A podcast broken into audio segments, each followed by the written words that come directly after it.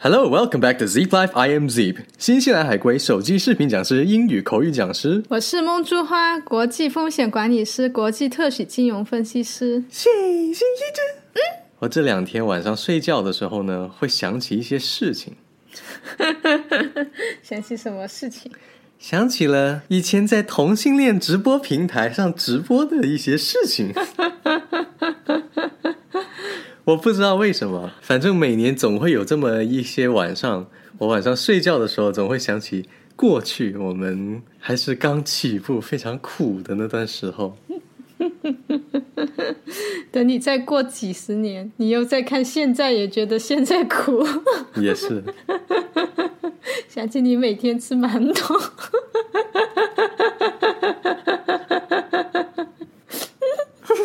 那当时你在？哦，我记得当时我那时候公众号我也在写，那时候还在写文章，没有。你有写这件事情吗？我当时是做了个预告，我是在从那边直播平台回来的时候，然后呢，那天是一个非常 emotional 的一个晚上，嗯，然后呢，我就在公众号那里就推了一个图片，我就说啊，到时候要跟大家分享一下这个同性恋直播平台上面这这这段经历。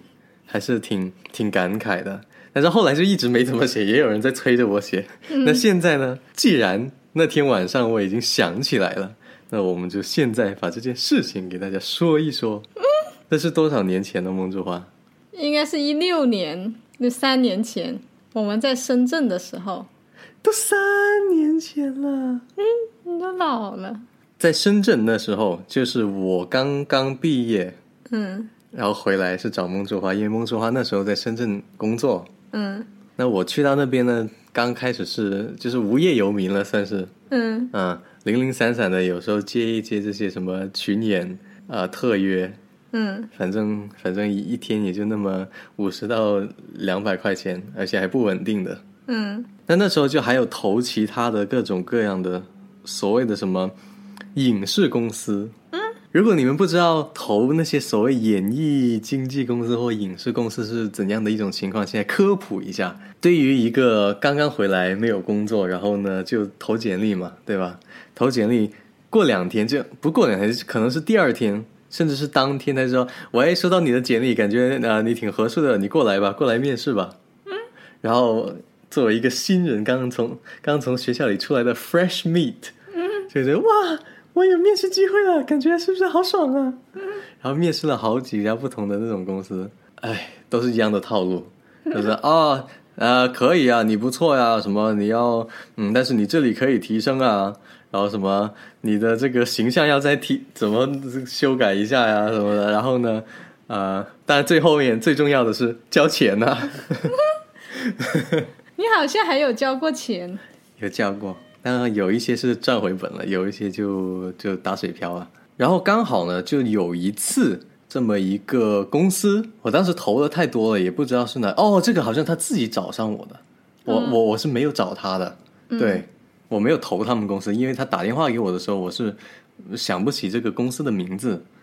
他说：“哎，过来面试吧。”然后居然是一个晚上面试，晚上对，不是网上。晚上啊，In the evening，嗯，你读的像 Internet，我读不出后鼻音的。晚上啊，就是在一个晚上啊。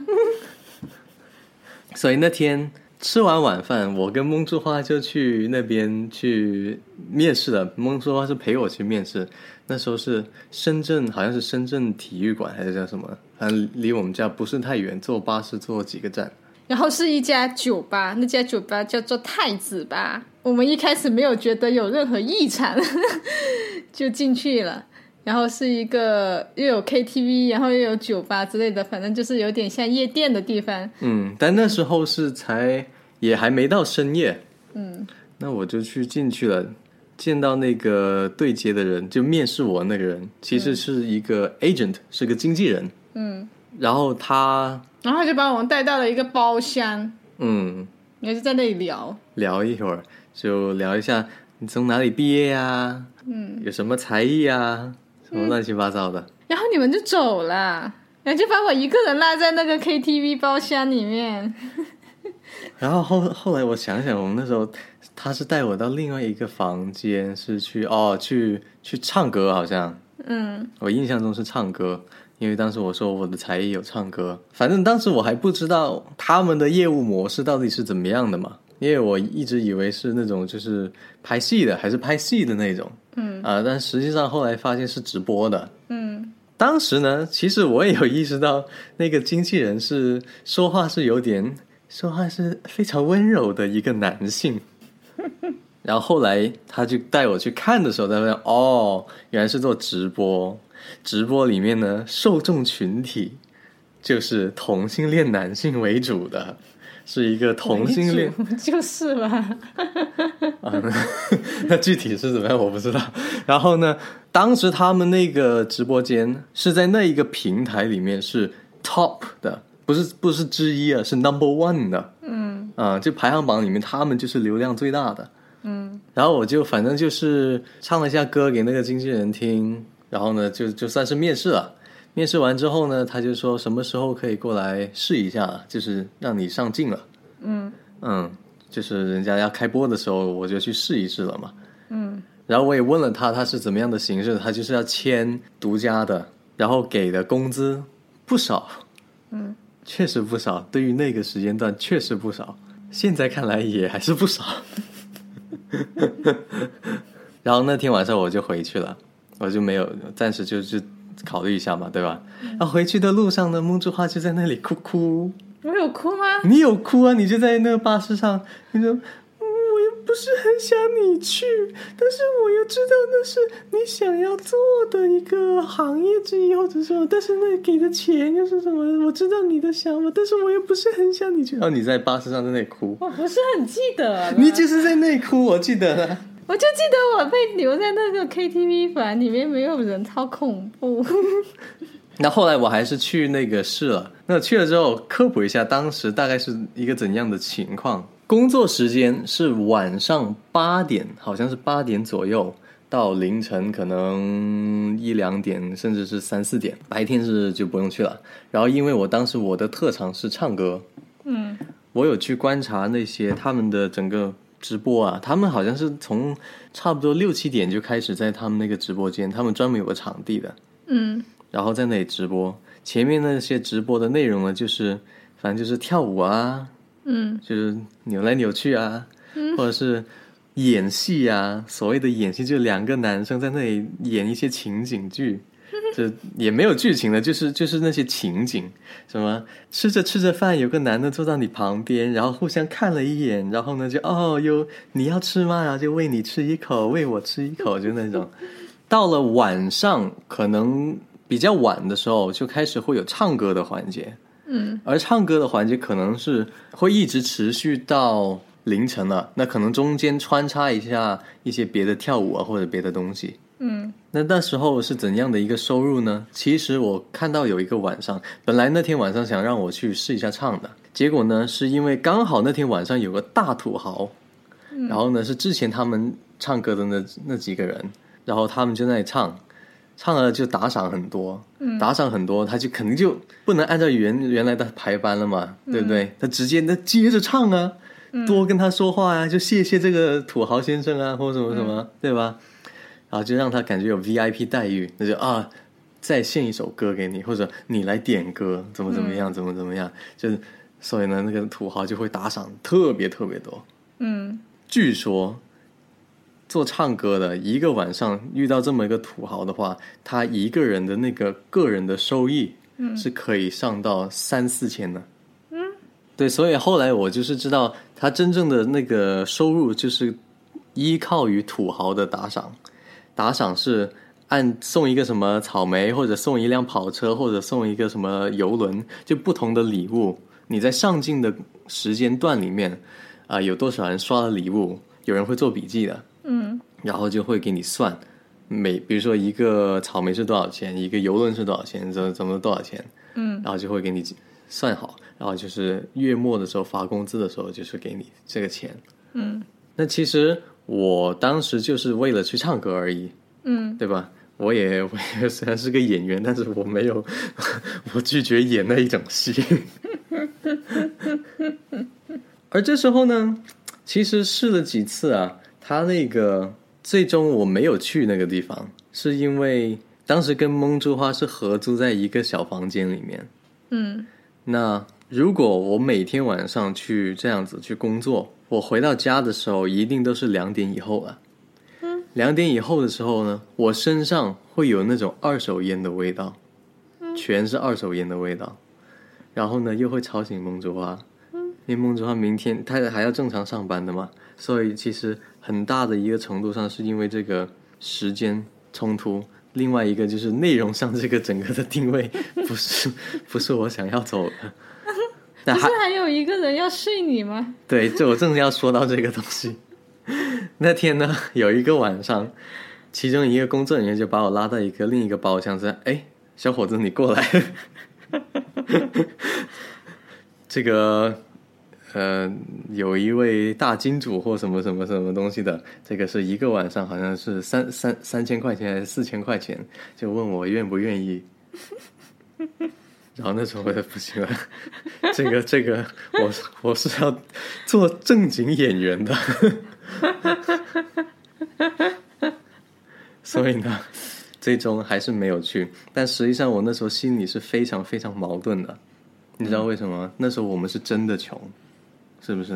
嗯，所以而且对于我来说，我是这么好的一个金钱的回报的这一个机会，在其他地方是真的找不到，因为我也已经是面试了很多不同的所谓经纪公司、影视公司，嗯，都知道他们的套路了。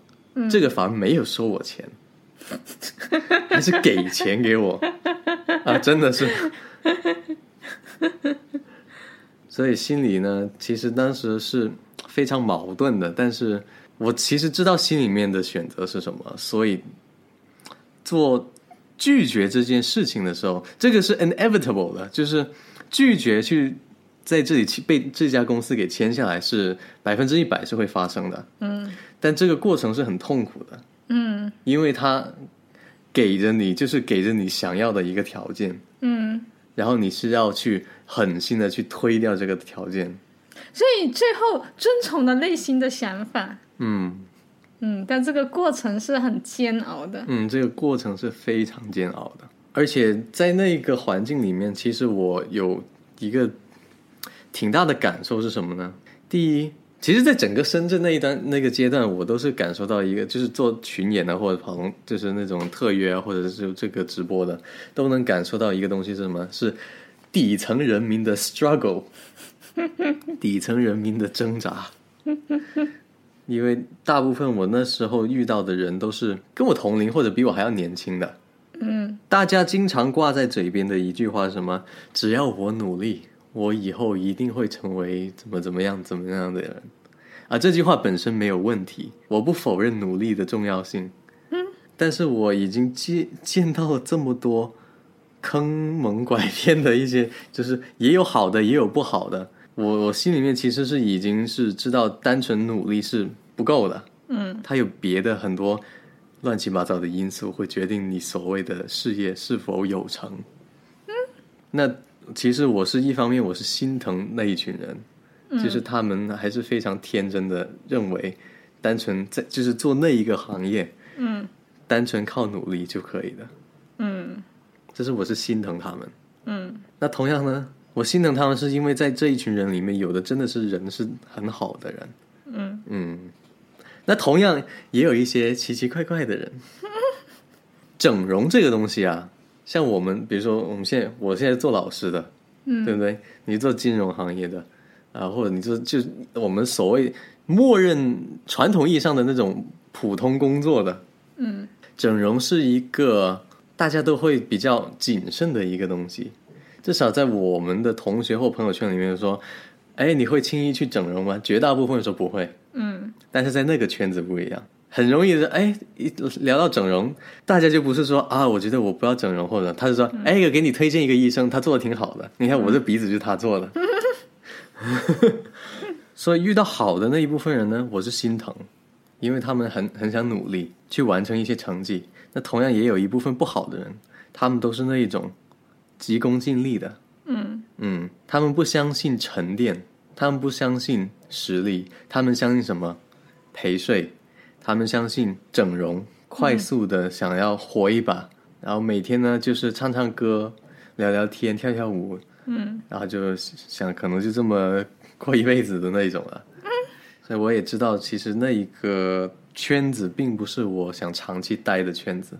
所以才拒绝那个他给我的薪水才是那么那么那么痛苦呀，因为他那个薪水真的是就是如果说是解决短期我们的生活的，嗯，那是真正能真的能改善很多很多的，嗯。那最后呢，还有一个点，这个点呢，其实我当时是也是等于是给我一个锻炼了。当时蒙猪啊还没有还没有适应这种东西，就什么呢？被人黑。我的最大的特点是什么？我的眼袋特别大。嗯，有些观众他好的话，说：“哎，子杰，哎，子杰，哎，你好，又来了。”嗯，啊，就会比较 support。有人说：“哇操，唱的像坨屎一样，哇，这眼袋干嘛不去割呀？哇，好恶心呐！” 直接就这么说的啦。这么惨？你自己其实有看到呀？因为我去直播的时候，梦中花是下载那个 A P P 在家里就看嘛。嗯，对不对？那天回来你是怎么说的？我就很。我就很心疼，很愤怒啊！我觉得人家怎么可以这样子说我老公？嗯嗯，就很生气。然后我就安慰梦之花，我就说，这个是做这一行一定要去学会的一个点，一定要去学会去接受黑你的人，学会去不去管那些攻击你的语言。而且有的语言真的就是骂的很难听的。不过这几天晚上。我想起这件事情的时候，其实反而我回忆起来的，并不是说非常黑暗的经历，非常 非常恐怖，非常那个，这这个倒没有。嗯，而且我我本身对同性恋这个群体也没有任何的偏见。你你可知道，我我是从新西兰来的，新西兰是同性恋合法化的一个地方，所以我们那里都是非常非常包容的。这么一想，好像我跟 gay 的那个缘分还是还是很很多的。我在抖音上收割的第一波粉丝也是也是很多小 gay。你的脸长得比较吸引 gay。但是在这个整个事件的回忆起来，最后呢，还有我当时就是睡不着的时候想起这件事情呢，其实在我脑海里浮现的是一个很正面的一个东西，因为我其实还是挺感谢那一个经纪人的。嗯，因为那一个经纪人呢。你知道他他对于一个像我刚从国外回来，当每个人都跟你说，就几乎每一个人我去面试的时候，你这个这里脸要动一动刀子，或者说你这形象要怎么怎么样，你这个什么什么不行，那个什么不行，嗯，这一个经纪人他从来没有跟我讲过这些东西，嗯，他只会说你声音的声线很好听，嗯，这是你的优势，你要把它发挥好，在。接触整个当时在深圳的所有经历里面，跟表演、跟做演员相关的，只有他这么一个人，嗯，是去发掘我的优点的，而并不是去说我这个缺点怎么怎么样，怎么怎么样，嗯。所以呢，其实我回忆起来的时候，我我是挺暖心的一个一个一个感觉。我翻了一下呢，我好像还有那个经纪人的，当时有保保存他的手机号码，我觉得。有空的时候跟他发个信息问候一下，都过去三年了。那个一站到底的也是一开始就说你 这个形象不行啊。对，也是说，哪怕最近有一个也也有就是其他的节目的找到我，他们 也是第一反应你这形象不行。当时我听了那句话我就来气，你知道吗？然后就来凶我，不凶凶的。所以在一路上非常感激那些就是对我是有鼓励的那些人，嗯，而且其实他其实现在作为一个老师，他他整个我这整个经历，他也是启发着我什么？遇到学生或者遇到年轻的一代，嗯，多跟他们鼓励一下，多跟他们说发挥他们的优点，就整个人的。职业发展来说，都是要围绕着你如何更好的发挥你的优点，而并不是去强调说你这里做的不好你要补，这里做的不好你要补。对啊，所以你就不能经常说你是学霸，只会学习。你自己都笑了。不知道你们生活中有没有类似这样子，可能算是一个贵人吧。虽然没有说直接带来什么很明显的经济效益，但是就是有这么一个人。给你很大启发，甚至是像我，比如说现在都三年多了，依旧还是记得起这件事情，而且回忆起来的时候都是很暖心的一个回忆。嗯，如果你有故事，我也想听听你的故事。OK，那我们这期的 Podcast 就到此结束了。之前一直催着我更新讲这个故事的人，现在你们开心了吧？欢迎推荐转发我们 Podcast 给身边有需要的朋友。And also remember to 关注我们的公众号 Zeep Z E E P。好的，下期见，再见。